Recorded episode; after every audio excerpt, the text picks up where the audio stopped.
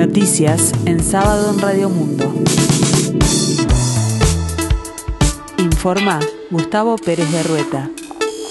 El tiempo se presenta frío aquí en el sur y área metropolitana, el cielo nuboso, 9 grados la temperatura, 83% el índice de humedad. Los vientos soplan del oeste-suroeste a 9 kilómetros en la hora. La visibilidad alcanza los 15 kilómetros. Un total de 6 personas perdió la vida como consecuencia de COVID-19 en Uruguay. Se registraron 452 nuevos casos en el marco de 8.925 análisis practicados. En tanto, 122 pacientes están en CTI con COVID. En total, 5.152 individuos están cursando la enfermedad, entre ellos 87 trabajadores de la salud con más del 69% de la población vacunada con primeras dosis y en miras a una eventual implementación de pase verde, el Ministerio de Salud Pública trabaja por estas horas en los ajustes finales de la campaña Barrio a Barrio, que pone en marcha desde la próxima semana y que pretende elevar el piso de vacunados contra el COVID-19, llevando dosis a los lugares más marginados. Luego de que en marzo las autoridades fijaran el objetivo de llegar al 70% de los habitantes completamente vacunados, el ministro de Salud Pública, Daniel Salinas, redobló la apuesta y repitió más de una vez que su intención era superar ampliamente esa barrera por eso, dijo el observador, que ha tenido eh, la actitud de trabajar en silencio y a la par del Instituto Nacional de Estadística con la intención de llegar a las zonas más vulnerables de Montevideo y Canelones en busca de los no vacunados, ya sea porque no han recibido la inyección de alguna de las vacunas anti-COVID disponibles en el país o porque no se han agendado para hacerlo, para animarlos a que efectivamente lo hagan. Este sábado se conmemora el Día Nacional de Prevención del Suicidio, con la autoeliminación como la primera causa de muerte entre jóvenes de 15 y 24 años. En total, el año pasado se quitaron la vida 718 personas en Uruguay. En 2020 se suicidó un joven cada tres días en Uruguay, lo que marca un aumento del 45% respecto al año anterior. Esta cifra indica que la autoeliminación fue la primera causa de muerte entre jóvenes de entre 15 y 24 años. En una actividad por el Día Nacional de Prevención del Suicidio, las autoridades del Ministerio de Salud revelaron que durante 2020 se quitaron la vida 718 personas en el país, lo que marca una tasa de 20.3 autoeliminaciones cada 100.000 habitantes.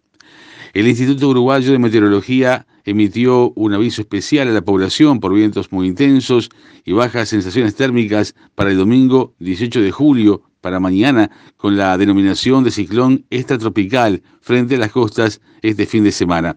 Según meteorología, a partir de la noche de este sábado 17, el viento del suroeste incrementará su intensidad en la franja costera del sur y del este, generando el descenso de las temperaturas y sensaciones térmicas. La profundización y el desplazamiento de un ciclón extratropical frente a las costas del sureste del país favorecerá esa situación, agrega el Inumet. Durante el domingo 18, esta situación persistirá y se esperan vientos más intensos afectando el centro-sur, el noreste y principalmente el este. Se prevé que hacia las primeras horas del lunes 19 comiencen a disminuir su intensidad.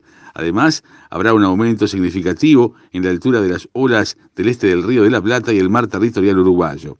En el deporte, Progreso le ganó 1 a 0 a Boston River en el Parque Paladino por la undécima fecha del torneo de apertura. La etapa se complementa este fin de semana con los siguientes partidos. Este sábado jugarán River Plate Rentistas a las 12 horas 45 minutos, Deportivo Maldonado, Plaza Colonia a las 15 y Cerro Largos Wanderers a las 17 horas 15 minutos. El domingo se medirán Sudamérica Fénix a las 12, Liverpool Peñarol a las 15 horas, Nacional Villa Española a las 18 y Cerrito Montevideo City Torque a las 19.15.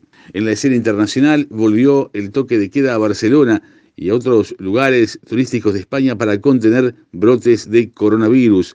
El Tribunal Superior de Justicia de Cataluña autorizó aplicar el toque de queda entre la 1 y las 6 de la mañana hasta el próximo 23 de julio en Barcelona y en los municipios de más de 5.000 habitantes con una incidencia superior a los 400 casos por cada 10.000 habitantes en los últimos siete días.